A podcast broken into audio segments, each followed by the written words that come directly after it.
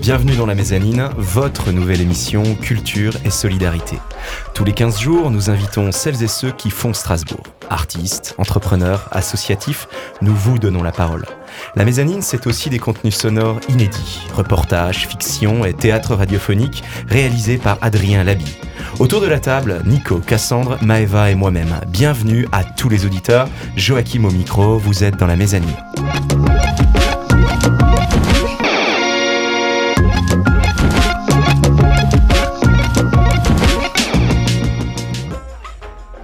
Cette semaine, dans la mezzanine, nous avons le plaisir de recevoir Anne, notre invitée de la semaine.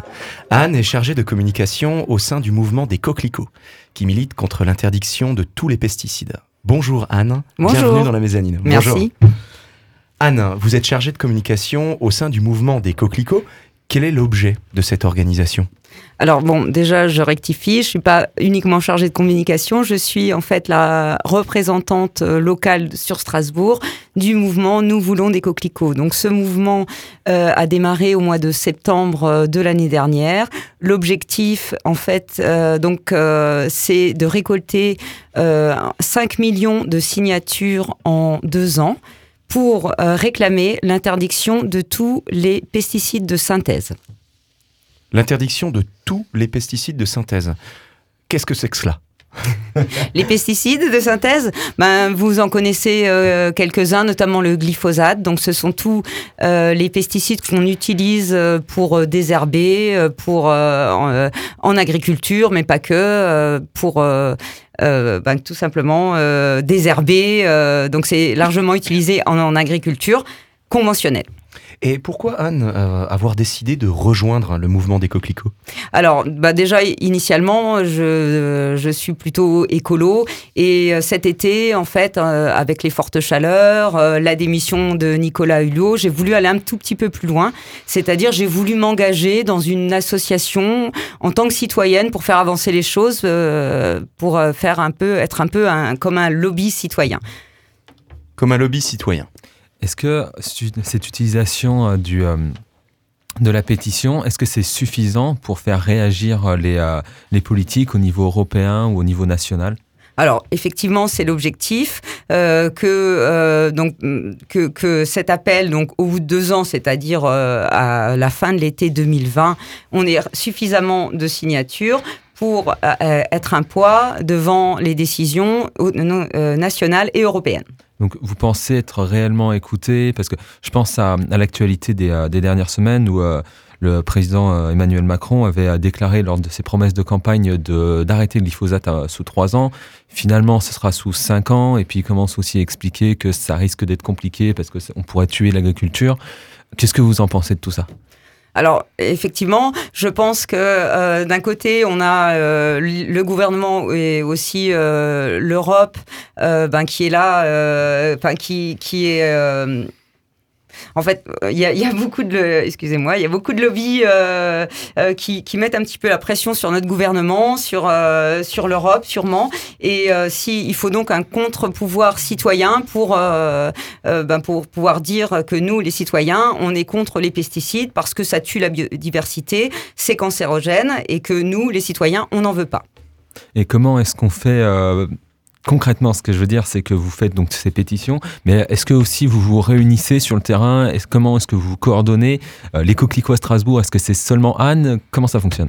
Alors, euh, ce n'est pas seulement Anne, donc on est, euh, on est au total, pour l'instant, nous sommes euh, trois à organiser. Une personne qui est plutôt sur le côté artistique, et puis on est deux personnes à coordonner l'ensemble des, manifestations. Donc en fait, on se réunit tous les premiers vendredis de chaque mois devant les mairies.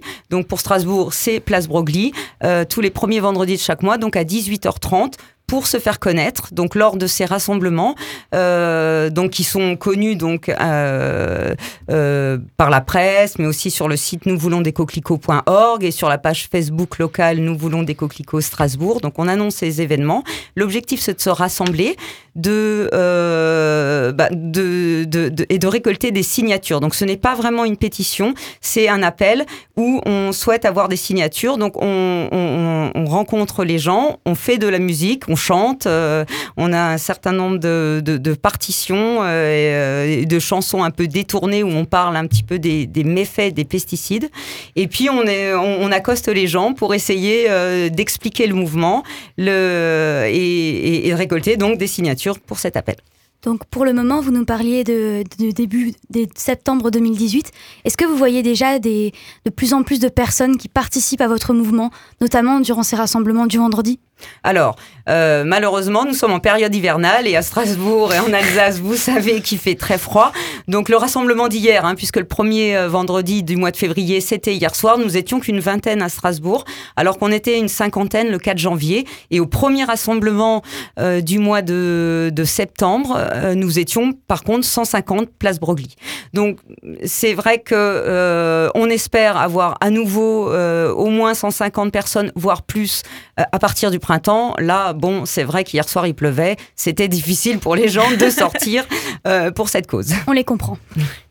Alors si je comprends bien, le mouvement des coquelicots s'inscrit vraiment dans la perspective de réunir eh bien, euh, la société civile euh, au travers des signatures, c'est ça? C'est-à-dire que c'est un mouvement vraiment qui va, qui va engager la, la société civile à la manière d'un contre-pouvoir qui va venir peser dans la balance au bénéfice de la lutte contre les, pesticides, mais aussi de la sauvegarde de l'environnement. Exactement. Donc, euh, effectivement, pour faire un contrepoids à, tous ces lobbies euh, agro-industriels qui, du coup, euh, font qu'on n'arrive pas, que le gouvernement ne prend pas de décision pour arrêter rapidement le glyphosate, si un nombre important de citoyens se déclarent contre, on espère tout simplement pouvoir toucher le gouvernement et aussi l'Europe toucher le gouvernement, l'Europe, euh, au travers d'un mouvement citoyen. En il y a beaucoup, beaucoup d'espoir là-dedans. Tout de suite, on va partir espérer un peu avec Bonnie and Clyde en musique dans la mezzanine. Tout de suite, Serge Gainsbourg et Brigitte Bardot.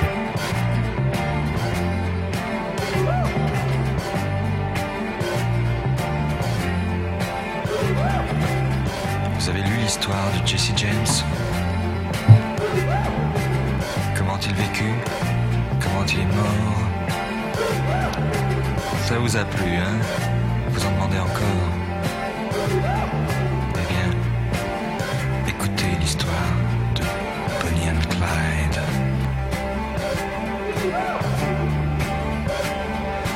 Alors voilà, Clyde a une petite amie. Elle est belle et son prénom c'est Bonnie. À eux deux, forment le gang Barrow. Leur nom Bonnie Parker et Clyde Barrow. Bonnie and Clyde. Bonnie and Clyde. Moi, lorsque j'ai connu Clyde autrefois, c'était un gars loyal, honnête et droit. Il faut croire que c'est la société qui m'a définitivement abîmé. Bonnie and Clyde. Bonnie and Clyde. Qu'est-ce qu'on n'a pas écrit sur elle et moi On prétend que nous tuons de sang-froid. C'est pas drôle, mais on est bien obligé de faire taire celui qui se met à gueuler. Bonnie and Clyde. Bonnie and Clyde. Chaque fois qu'un policeman se fait buter, qu'un garage ou qu'une banque se fait braquer pour la police, ça ne fait pas de mystère. C'est signé Clyde Barrow, Bonnie Parker, Bonnie and Clyde. Bonnie and Clyde.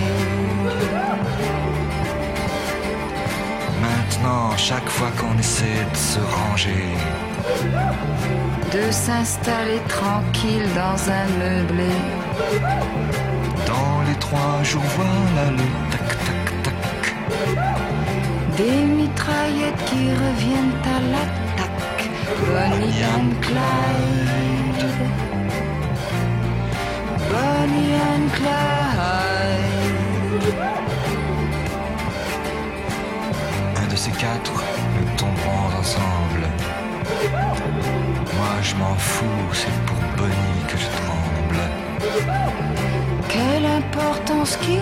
Fasse la peau. Moi, Bonnie, je tremble pour Clyde Barrow. Bonnie and Clyde. Bonnie and Clyde. De toute façon, il ne pouvait plus s'en sortir. La seule solution, c'était mourir. Mais plus d'un les a suivis en enfer. Quand sont morts Barrow et Bonnie Parker, Bonnie and Clyde. Bonnie and Clyde.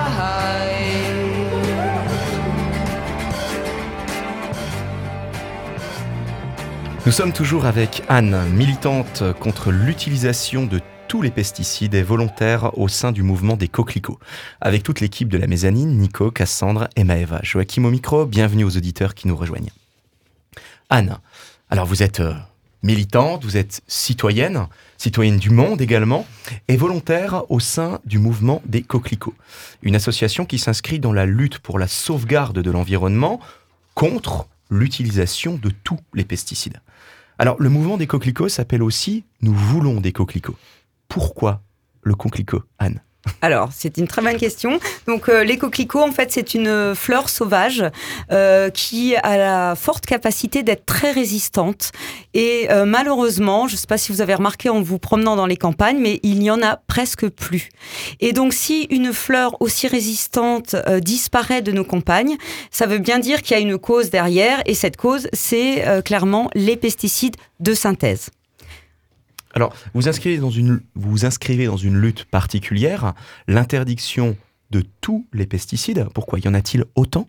Alors oui, a le plus connu, donc c'est évidemment le, le glyphosate. On en entend tous parler euh, pratiquement quotidiennement, mais effectivement, il y en a des centaines d'autres qui sont tout aussi euh, nocifs et pour la biodiversité et pour nous, les humains. Alors, euh, moi, ma question, c'est est-ce qu'on peut trouver des produits sans pesticides à Strasbourg? Est-ce que vous avez, par exemple, des lieux à nous recommander?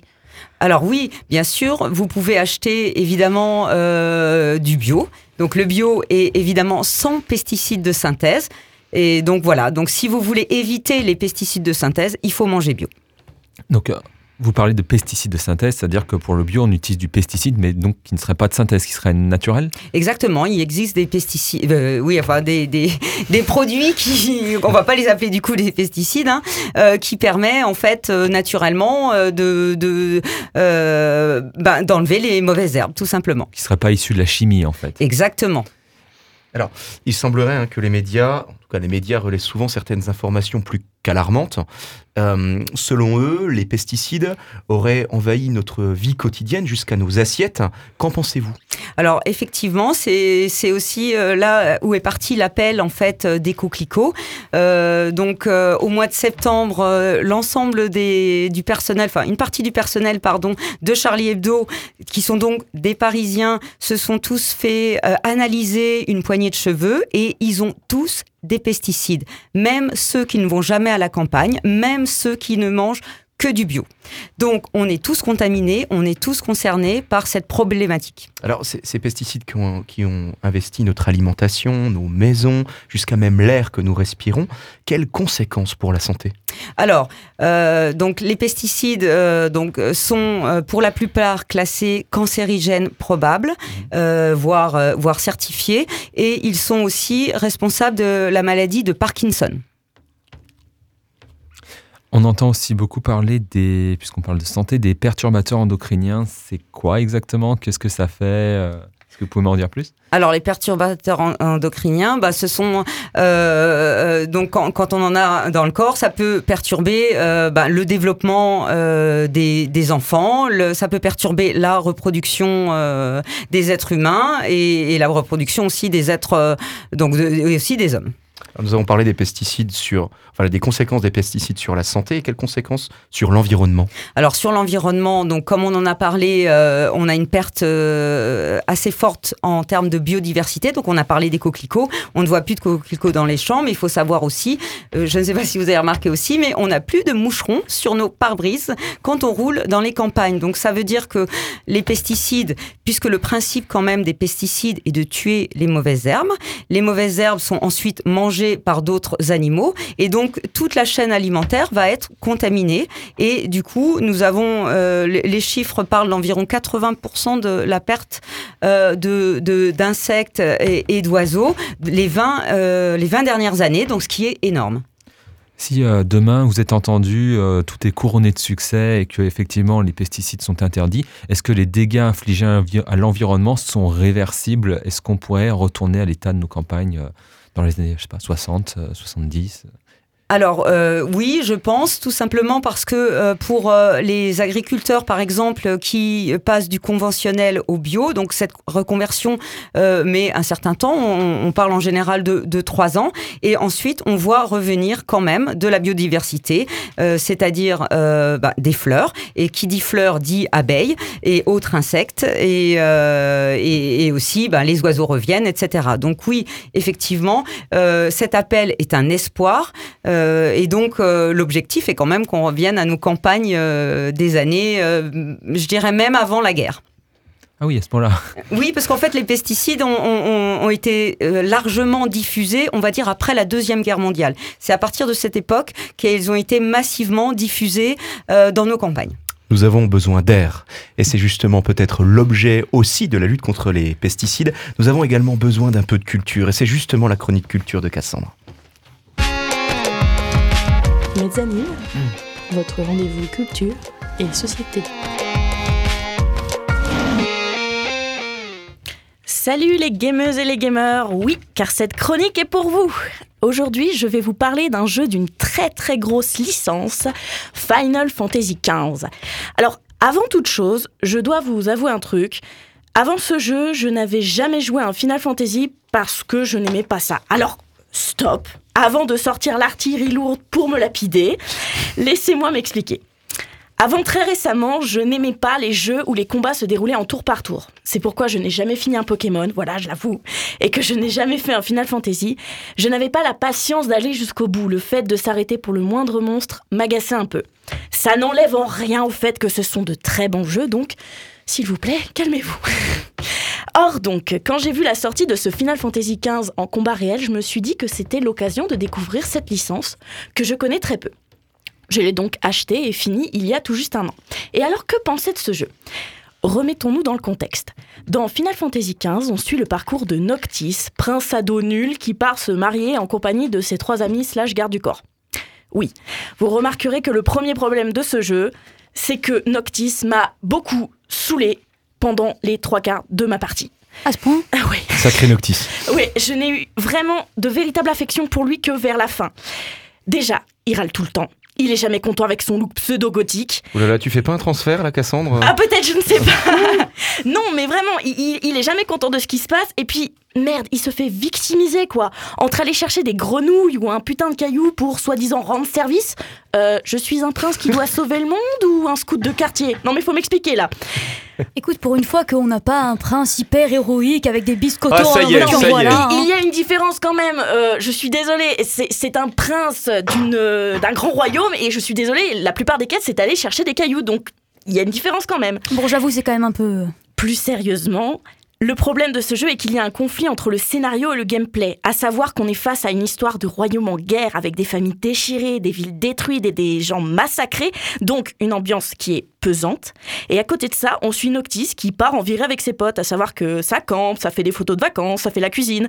On est plus dans un jeu contemplatif où on prend son temps et on fait beaucoup de, de quêtes type FedEx, à savoir aller chercher un truc à tel endroit pour le ramener au PNJ qui l'avait demandé.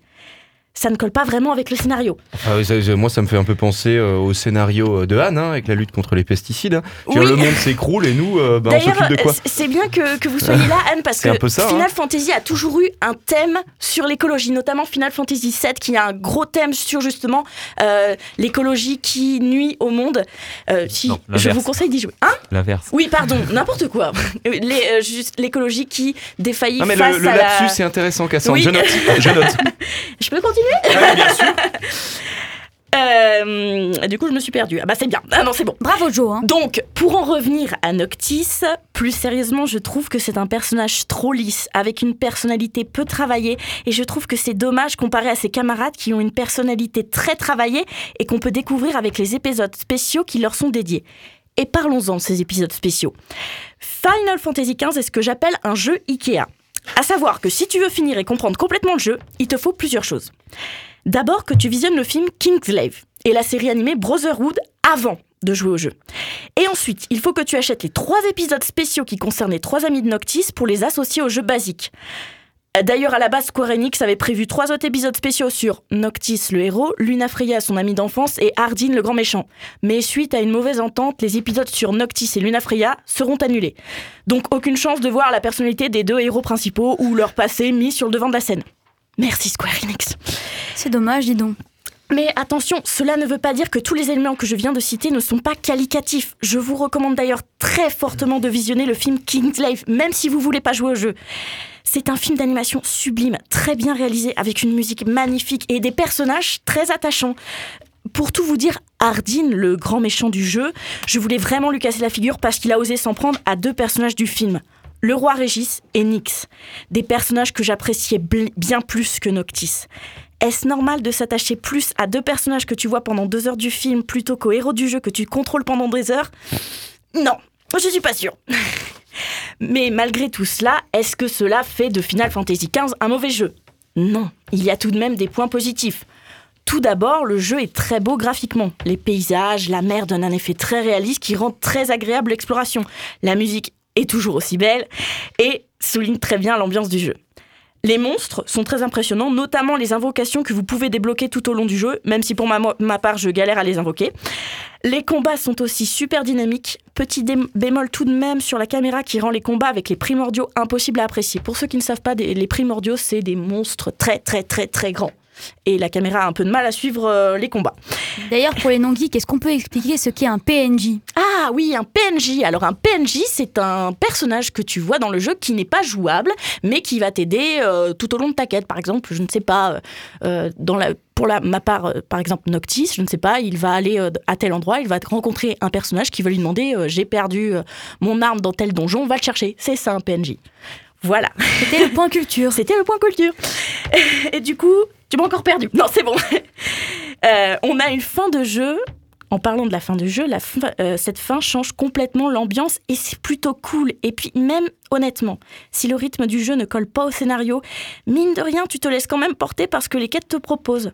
Et pour en revenir aux épisodes bonus sur les compagnons de Noctis, qu'on appelle des DLC, ils sont très travaillés, notamment celle de Ignis qui est ma préférée de par son histoire, son gameplay et sa musique. Ce qui me chagrine vraiment, c'est qu'ils ne font pas partie du jeu d'origine. Et à cela s'ajoute une DLC multijoueur appelée Comrades, où l'on peut créer entièrement un ancien Kingslave, c'est-à-dire un soldat d'élite qui était au service du roi Régis. Cette DLC est très sympa à plusieurs, moi en solo, le scénario étant un peu répétitif à mon goût. En résumé, si je devais mettre une note à ce jeu, ça serait un petit 14. Ça va, c'est pas euh, non plus. C'est correct, C'est correct. J'ai aimé y jouer, mais je suis tout de même assez déçu du résultat, sachant que le jeu a quand même mis 10 ans à être développé. Ce jeu a tout de même le mérite de m'avoir donné envie de découvrir d'autres FF, notamment Final Fantasy IX, qui a un scénario et un gameplay sublime. Vous aimez les ambiances théâtrales style Shakespeare, Edmond Rostand, foncez. Si vous aimez deux capés de crocs d'ailleurs, foncez. Final Fantasy IX est pour vous. Et il y a également Final Fantasy XIV qui est devenu mon MMORPG préféré. Donc si toi, jeune gamer, tu ne connais pas Final Fantasy, peut-être est-ce le moment de commencer par Final Fantasy XV. Merci Cassandre, c'était la chronique culture, comme quoi euh, la réalité est parfois bien moins éloignée du jeu vidéo, d'ailleurs auquel euh, il fait référence. Merci Cassandre, Joachim au micro avec Nico, Cassandre et Maeva, toute l'équipe de la mezzanine pour votre nouvelle émission Culture et Solidarité. Nous retrouvons Anne, volontaire dans le mouvement des coquelicots et citoyenne engagée dans la lutte contre l'utilisation de tous les pesticides. Anne, par la lutte contre l'utilisation justement de tous les pesticides, interdire, les interdire ces pesticides, est-ce que ça aura une conséquence sur la production agroalimentaire? Euh, effectivement, c'est pour ça qu'il faut euh, l'intervention de l'État. Il faut euh, revoir un petit peu la, politique agricole nationale et européenne pour pouvoir ben, justement financer la reconversion du conventionnel vers le bio des agriculteurs. Du conventionnel vers le bio. Mais qu'est-ce que vous en pensez réellement? N'y a-t-il pas un business autour euh, de cette industrie du bio? Parfois, euh, moi-même, je constate euh, dans les grandes surfaces dans lesquelles j'ai l'occasion d'aller consommer et faire mes courses, eh bien qu'il y a un bio discount. C'est pas un peu paradoxal ça? Alors, euh, effectivement, donc il y a sûrement euh, des biodiscounts, euh, comme vous dites, peut-être qu'ils sont produits en dehors de la France, j'en sais rien. en tout cas, aujourd'hui, c'est beaucoup plus coûteux de produire en bio que en conventionnel, tout simplement parce que, par exemple, pour pouvoir enlever, pour pouvoir désherber un champ, une personne, dans, un agriculteur dans le conventionnel va passer du glyphosate pendant une demi-heure, pendant qu'un un agriculteur dans le bio va devoir labourer et le temps équivalent est de 12 heures. Donc forcément, il y a beaucoup plus de travail et c'est pour ça qu'il faut euh, revoir la politique agricole commune pour pouvoir euh, mieux euh, payer et subventionner les agriculteurs qui se convertissent au bio et qui restent dans le bio par rapport au conventionnel. Donc aujourd'hui, en, l'absence euh, d'une subvention adéquate, euh, ceux qui subventionnent finalement, ce sont les, consommateurs qui vont choisir de passer par un circuit plutôt qu'un autre. Alors tout à fait. C'est pour ça que euh, la solidarité a son mot à dire dans, dans les pesticides, c'est-à-dire que c'est quand même le consommateur qui va choisir à la fin, et plus de consommateurs va, va abandonner en fait les fruits et légumes qui sont conventionnels et va s'orienter vers du bio et si possible du local, euh, eh ben ça pourra jouer un rôle euh, dans, euh, dans les décisions politiques aussi, puisque nous sommes tous finalement conso-acteurs.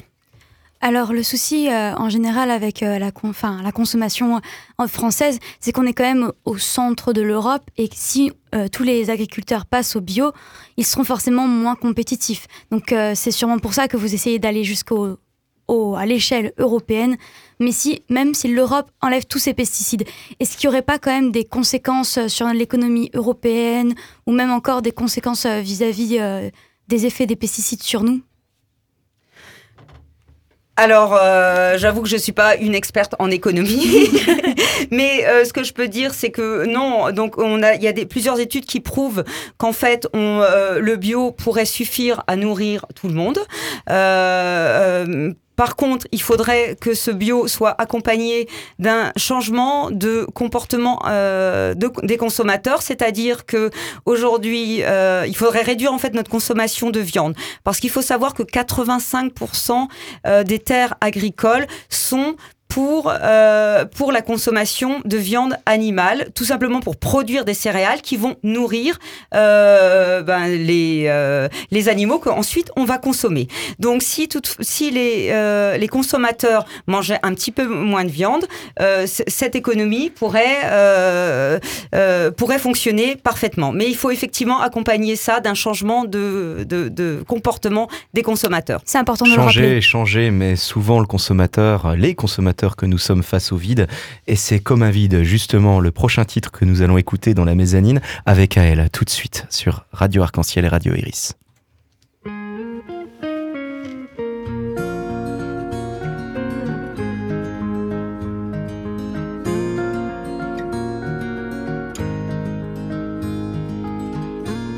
Il a déposé son manteau, déboutonné sa chemise.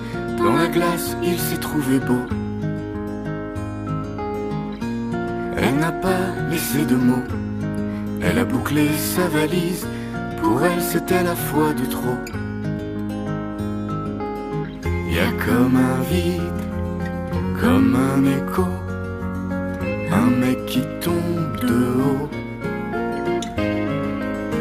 Les yeux humides, le verre de trop, il a laissé monter l'eau.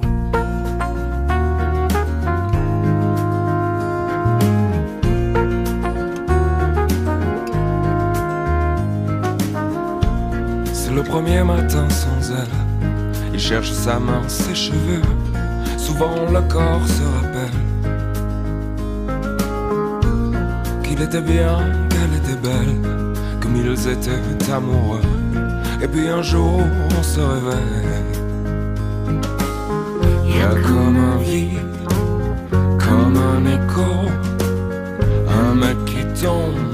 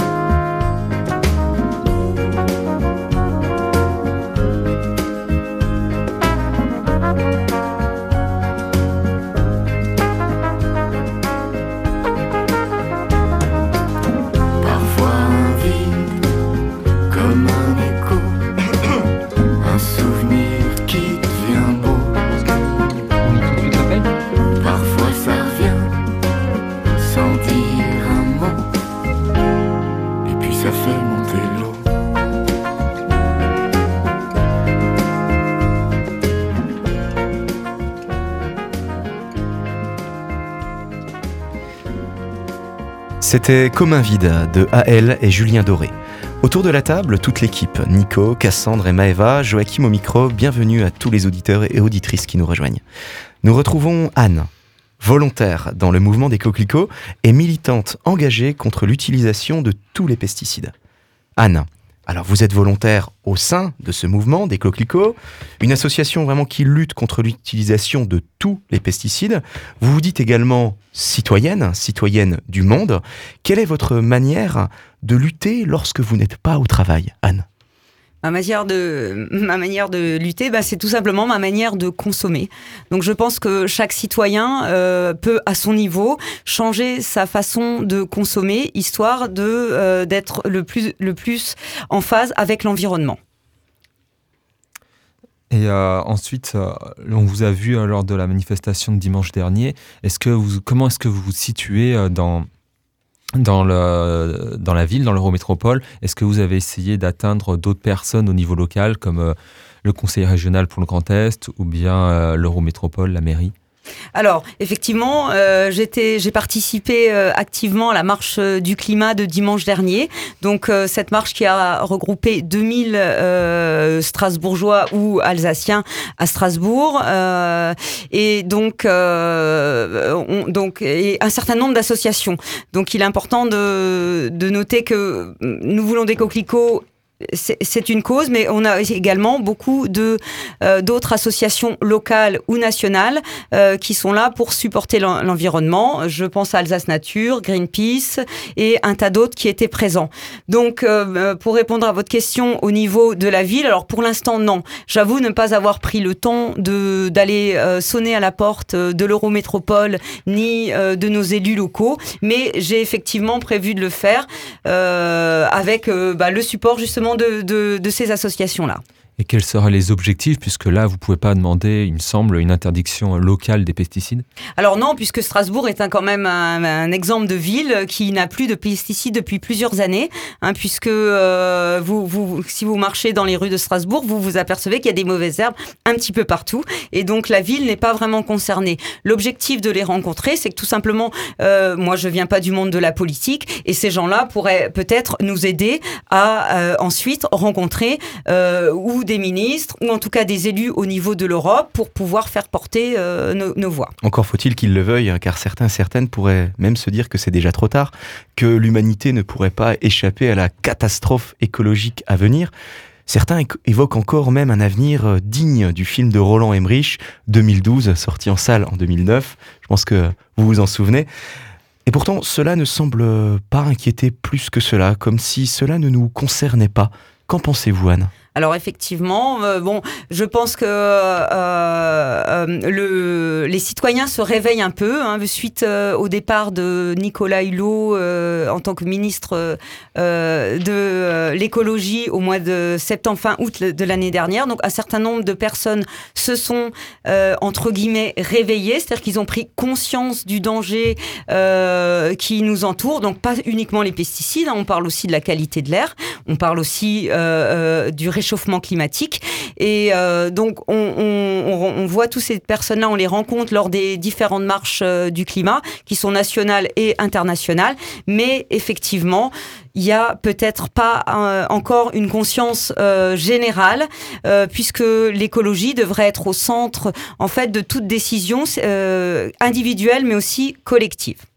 On va partir se réchauffer justement un peu avec Nicolas. Tout de suite, la chronique Humanité dans la mezzanine. Mezzanine, votre rendez-vous culture et société. Alors, euh, Cassandre nous parlait tout à l'heure d'un conflit généralisé euh, dans Final Fantasy XV. Euh, moi, je suis reparti avec ma lubie sur la guerre de 30 ans, mais cette fois-ci avec un roman, celui de- du baron de Grimmelshausen, contemporain de- des événements. Il s'agit des aventures de Simplicius Simplicissimus, donc une espèce de candide à l'allemande. Et euh, je vous rappelle brièvement le contexte. C'est qu'entre 1618 et en, entre 1618, un conflit euh, immense entre les protestants et les catholiques mena à une guerre de religion qui aboutit à la réduction d'un quart de la population allemande. Grimmelshausen donc nous décrit cette période parce qu'il a, en tant que contemporain, assisté au sac de sa ville natale et il fut forcé ensuite de fuir et il devient donc tour à tour réfugié, soldat, secrétaire. À l'instar de Grimmelshausen, Simplicius est ballotté au gré des conflits. Il assiste à la torture et au meurtre de sa famille. Il devient l'apprenti d'un ermite qui lui donne son nom, Simplicius, en raison de son absence totale de connaissance du monde.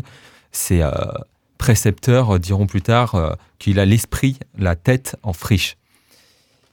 Ce personnage, donc, euh, en étant une forme de candide, est, donc un observateur naïf, prompt à décider euh, et à s'étonner, prompt à s'étonner du monde dans lequel il vit. Parce que ce récit, en réalité, est drôle, en dépit du contexte. Les mésaventures de Simplicius et sa touchante naïveté le, le poussent à se retrouver dans diverses situations et à observer comment ses contemporains réagissent, mal le plus souvent, mais aussi à nous montrer quelques situations où euh, il reste encore de l'espoir. Parce que le pays, finalement, est traversé par des armées qui s'en prennent à tout le monde lors des pillages, les soldats sont partout, euh, s'insultent, se battent, et on a l'impression qu'en fait, il y a des soldats de partout. Simplicius, lui, a été élevé par cet ermite dans les valeurs chrétiennes et il ne cesse donc de s'en étonner. Il observe que les nobles se goinfrent pendant que le peuple meurt de faim lors d'un siège. Il observe bah, que les, euh, soldats... Euh... J'ai un trou. mais, mais le, le, le, manque, le vide appelle le désir.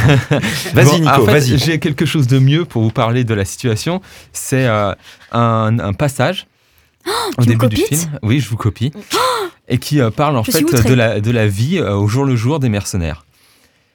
Et il dit en effet, manger et boire à l'excès, supporter la faim et la soif, vivre dans la débauche et la paillardise, faire sonner les dés et jouer avec rage, faire bonbons et ripailles, assassiner, être assassiné, fusiller être fusillé, tourmenter être tourmenté, chasser être chassé, répandre la terreur et être terrorisé, voler et être volé, effrayer et être effrayé, semer sur ses pas le malheur et la désolation, y tomber pour son compte, frapper et être frappé, en un mot, porter partout le dommage, la ruine et la mort. Être exposé soi-même à ces mots, telle était l'occupation de la vie de ces hommes, et ni l'hiver, ni l'été, ni la neige, ni la glace, ni la chaleur, ni le froid, ni la pluie, ni le vent, ni les montagnes, ni les vallées, ni les champs, ni les marais, ni les fossés, ni les défilés, c'est un inventaire à la Prévert, ni la mer, ni les murailles, ni euh, le feu, les remparts, les pères, mères, frères, sœurs, ni les dangers qui courent leur corps et leur âme et leur conscience, ni la perte de la vie, du ciel et ou de toute autre chose, quel qu'en soit le nom, ne pouvait les arrêter. Voilà donc la, situation, mais au risque de me répéter, cette, euh, cette histoire est comique. Le personnage, euh, par sa naïveté, montre à quel point la situation est parfois éloignée de toute raison. Et c'est bien ça qui nous fait réfléchir sur les horreurs de la guerre. Les horreurs de la guerre, une guerre que l'humanité mène au nom eh bien, de son développement qui est loin d'être durable. Merci, c'était la chronique Humanité de Nico. Autour de la table, toute l'équipe, Nico Cassandre et Maeva Joachim au micro. Bienvenue à celles et ceux qui nous rejoignent. Nous retrouvons Anne. Anne, volontaire dans le mouvement des coquelicots. Anne, merci de nous avoir parlé eh de votre volontariat au sein euh, du mouvement Nous voulons des coquelicots et de votre engagement citoyen pour la sauvegarde et la préservation de l'environnement, de ces écosystèmes et surtout, bien sûr, contre l'utilisation de tous les pesticides, objet premier dans lequel, contre lequel s'engage le mouvement des coquelicots dont vous faites partie. Ces méchantes euh, pesticides, ces méchantes petites bébêtes qui nous envahissent jusqu'à dans nos assiettes et l'air que nous respirons. Merci pour ce que vous faites, Anne. On espère vous revoir bientôt. Merci pour votre lutte également, euh, une lutte que nous devrions tous en fait mener. Peut-être d'ailleurs est-ce là la seule lutte qui vaille, en tout cas la première lutte euh, que nous devrions mener avant toutes les autres, lutter pour une planète vivante sans laquelle aucune humanité n'est possible. Merci beaucoup Anne et à bientôt. Merci. Vous êtes, euh, pour celles et ceux qui prendraient le train en route dans la mezzanine, votre nouvelle émission Culture et Solidarité. Tous les 15 jours, de nouveaux invités et des contenus sonores inédits. Entrepreneurs, artistes, associatifs, toutes celles et ceux qui font Strasbourg, nous vous donnons la parole. La mezzanine, c'est toute une équipe réunie pour vous. Nico, Cassandre, Maeva et moi-même. Joachim au micro, tout de suite le lab.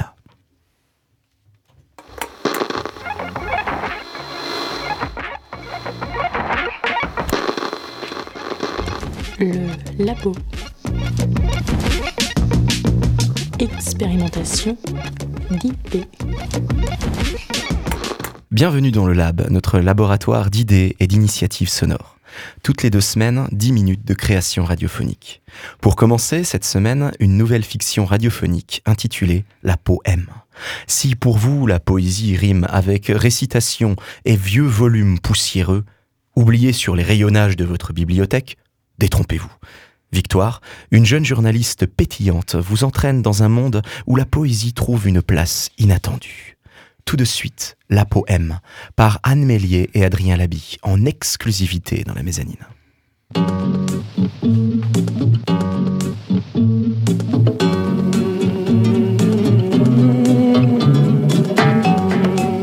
La poème, quand les mots glissent des oreilles pour caresser le cœur.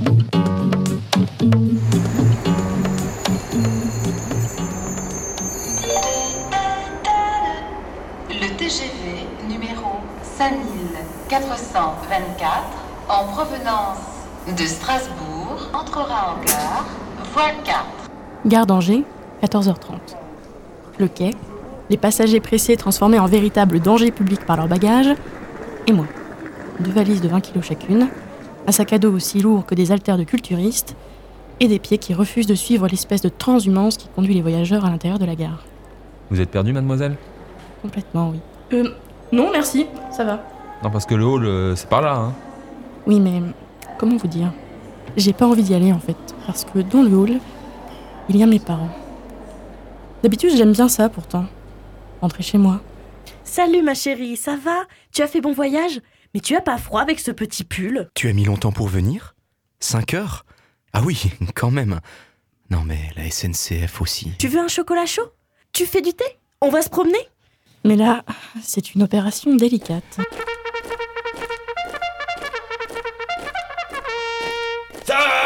Quelle est votre mission Annoncez à mes parents que j'ai plus de boulot, chef Mais encore, soldat Leur dire que j'ai pas un rond, chef Quels sont vos ordres Soldat Leur demander des sous avec tact et diplomatie, chef Quelles sont vos armes Les yeux de chaton et le fait que dormir sous les ponts, c'est mauvais pour les bronches, chef. Rompez Ouais, ça promet. Bon, en attendant, ils sont où mes vieux, là Allô, maman Oui, ma chérie, on arrive, bouge pas. Bonjour, ma chérie Ça va? Tu as fait bon voyage? Oh mais tu n'as pas froid avec ce petit pull? Tu as mis combien de temps pour venir? 5 heures Non mais la SNCF, je te jure, une demi-heure de retard quand même. hein. T'as beaucoup de bagages, dis donc. C'est-à-dire que c'est moins une visite de courtoisie qu'un déménagement, alors... euh, Bon, je te préviens, c'est un peu le bazar à la maison. Ton frère arrive dans trois jours avec Agathe. Oh, elle est vachement chouette cette petite. C'est vrai, on l'a rencontrée il y a Surtout, deux semaines. Elle regarde vers la adorable. vitre. Ah, d'ailleurs, Regarde vers la vitre. Regarde vers la vitre. Il est encore un peu trop tôt pour pleurer.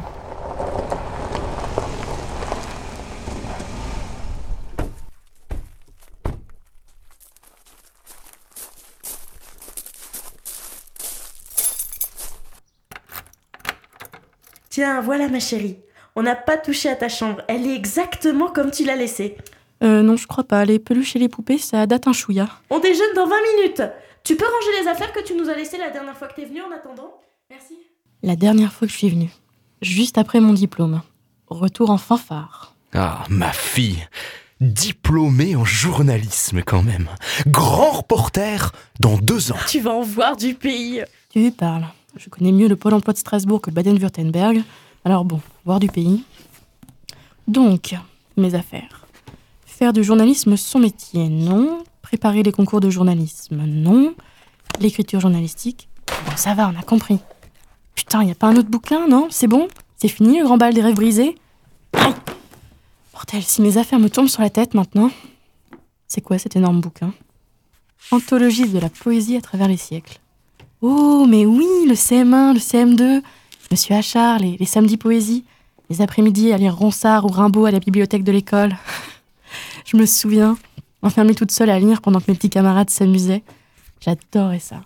Ah bah tiens d'ailleurs, il y a mes carnets à côté. Ceux où je notais mes poèmes, les poèmes que j'aimais aussi. Tiens, mais qu'est-ce que c'est que celui-là? Ma bohème, Arthur Rimbaud. Je m'en allais, les poings dans mes poches crevées. Mon paletot aussi devenait idéal. J'allais sous le ciel, muse, et j'étais ton féal. Oh là là, que d'amour splendide j'ai rêvé. Mon unique culotte avait un large trou. Petit pousset rêveur, j'égrenais dans ma course des rimes. Mon auberge était à la grande ours. Mes étoiles au ciel avaient un doux froufrou. Et je les écoutais, assis au bord des routes. Ces bons soirs de septembre où je sentais les gouttes de rosée à mon front, comme un vin de vigueur. Où, rimant au milieu des ombres fantastiques, comme des lyres, je tirais les élastiques de mes souliers blessés, un pied près de mon cœur. C'est ça. Je me souviens. C'est ce texte, ce poème qui m'avait donné envie de vivre de l'écriture. La tête sous les étoiles, des mots dans les poches, des phrases comme autant de traits de pinceau dressant le tableau d'un monde qu'il faut raconter, les pieds sur les sentiers, la plume en bandoulière, une plume qui gratte, qui cherche, qui émeut, qui dit les choses, c'est ça. Il y a un œil, un regard et le rythme enveloppant de l'écriture qui berce ou surprend, c'est ça.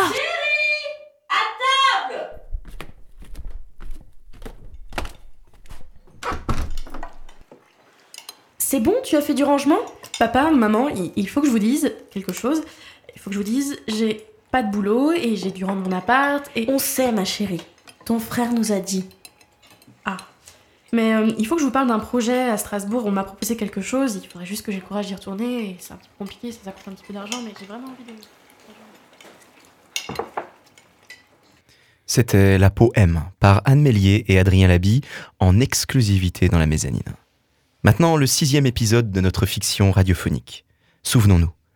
Dans la pénombre d'une chambre silencieuse, Martin Luther s'abandonne à un sommeil bien mérité. Son ouvrage est enfin achevé. En proie au doute, le réformateur murmure dans l'obscurité. Qu'adviendra-t-il de mon œuvre dans 500 ans?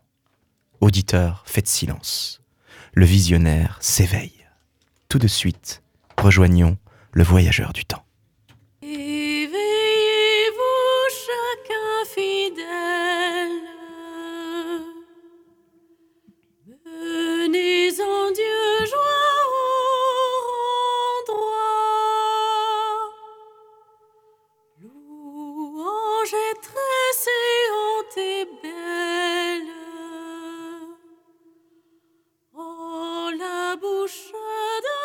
Le désespoir s'installe dans le cœur du réformateur, la modernité met sa foi à rude épreuve.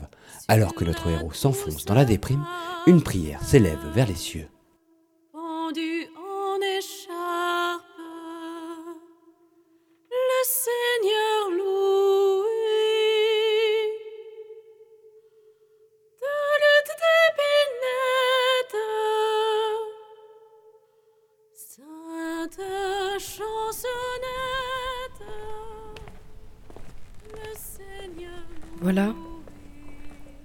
Te parle depuis une heure et je ne sais même pas si tu existes. Dieu? Mais qu'est-ce que je suis en train de faire là? Bon. Essayons quand même. Dieu, voilà, je suis malade et, et je ne sais pas comment ça va finir. Enfin, non, non, c'est pas ça que je veux dire. On verra bien quand j'aurai parlé au médecin. Il y a autre chose. Jour après jour, je me lève, je travaille, je dors, je me distrais, j'aime, je sors. Ma vie est trépidante, passionnante, amusante, parfois décevante, souvent épuisante. Alors pourquoi ai-je l'impression de ne pas être vraiment en vie? Je me sens si seule, même entourée par les autres. Je suis perdue et vide. Vide, déconnectée de tout, de moi, des autres, de la terre, du ciel, loin de moi-même. Si je devais mourir là maintenant, je me dirais, quoi? C'est tout? C'est pour ça que je suis née? Si seulement je pouvais dire un jour, Dieu, j'ai vécu ce que j'avais à vivre, tout est accompli, je suis prête pour un ailleurs, je veux vivre et partir en paix. Mais comment, Dieu? Comment?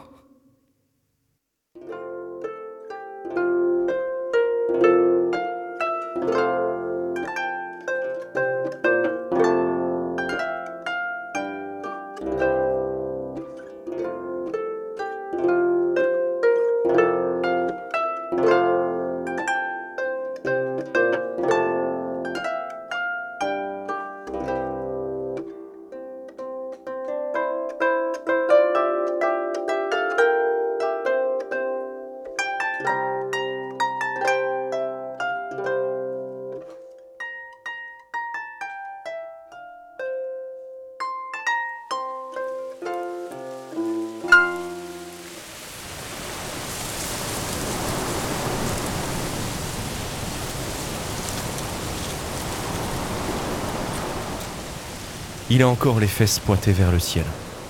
Chez lui, cela devient presque un péché véniel.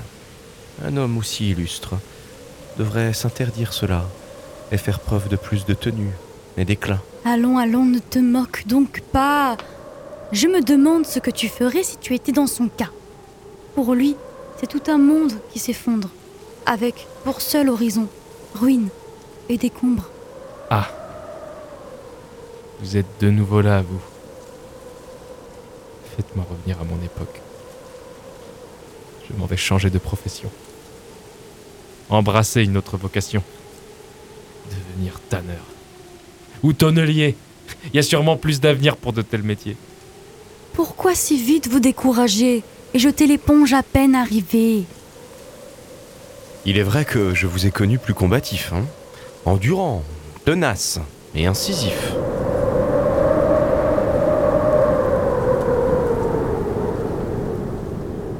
N'avez-vous donc pas entendu ce que le monde est devenu? Le corps des fidèles est décharné comme un transi au corps nu. Les chrétiens, pauvres brebis déboussolés, errent dans un désert d'impiété.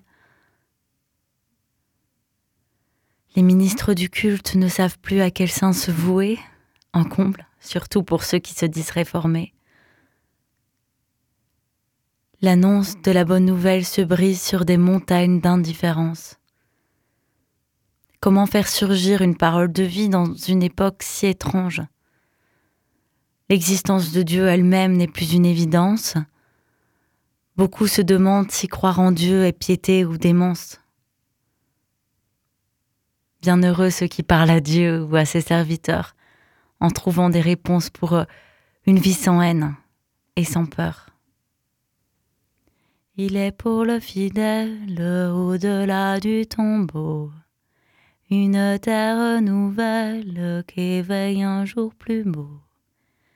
Oui, l'éternel bonheur est celui de la grâce où la douleur s'efface, sous la main du Seigneur. C'était Le Voyageur du Temps, une pièce de Christian Greiner et adaptée pour la radio par la Compagnie des Particules. Avec Sylvain Closer-Routier, Déborah Mistretta, Joachim Trogolo, Maëva Neveu, Dacile Kili, Cassandre Duquesnel et Émilie François. Nous aurons le plaisir de retrouver notre voyageur du temps pour un nouvel épisode de ses aventures dans 15 tout petits jours. Et vous retrouverez également toute l'équipe de la mezzanine. Pour aujourd'hui, c'est déjà fini. Nico, Maëva, Cassandre et moi-même, on vous dit à bientôt pour le prochain rendez-vous de la mezzanine, votre nouvelle émission Culture et Solidarité. C'était Joachim dans la mezzanine, à tout bientôt.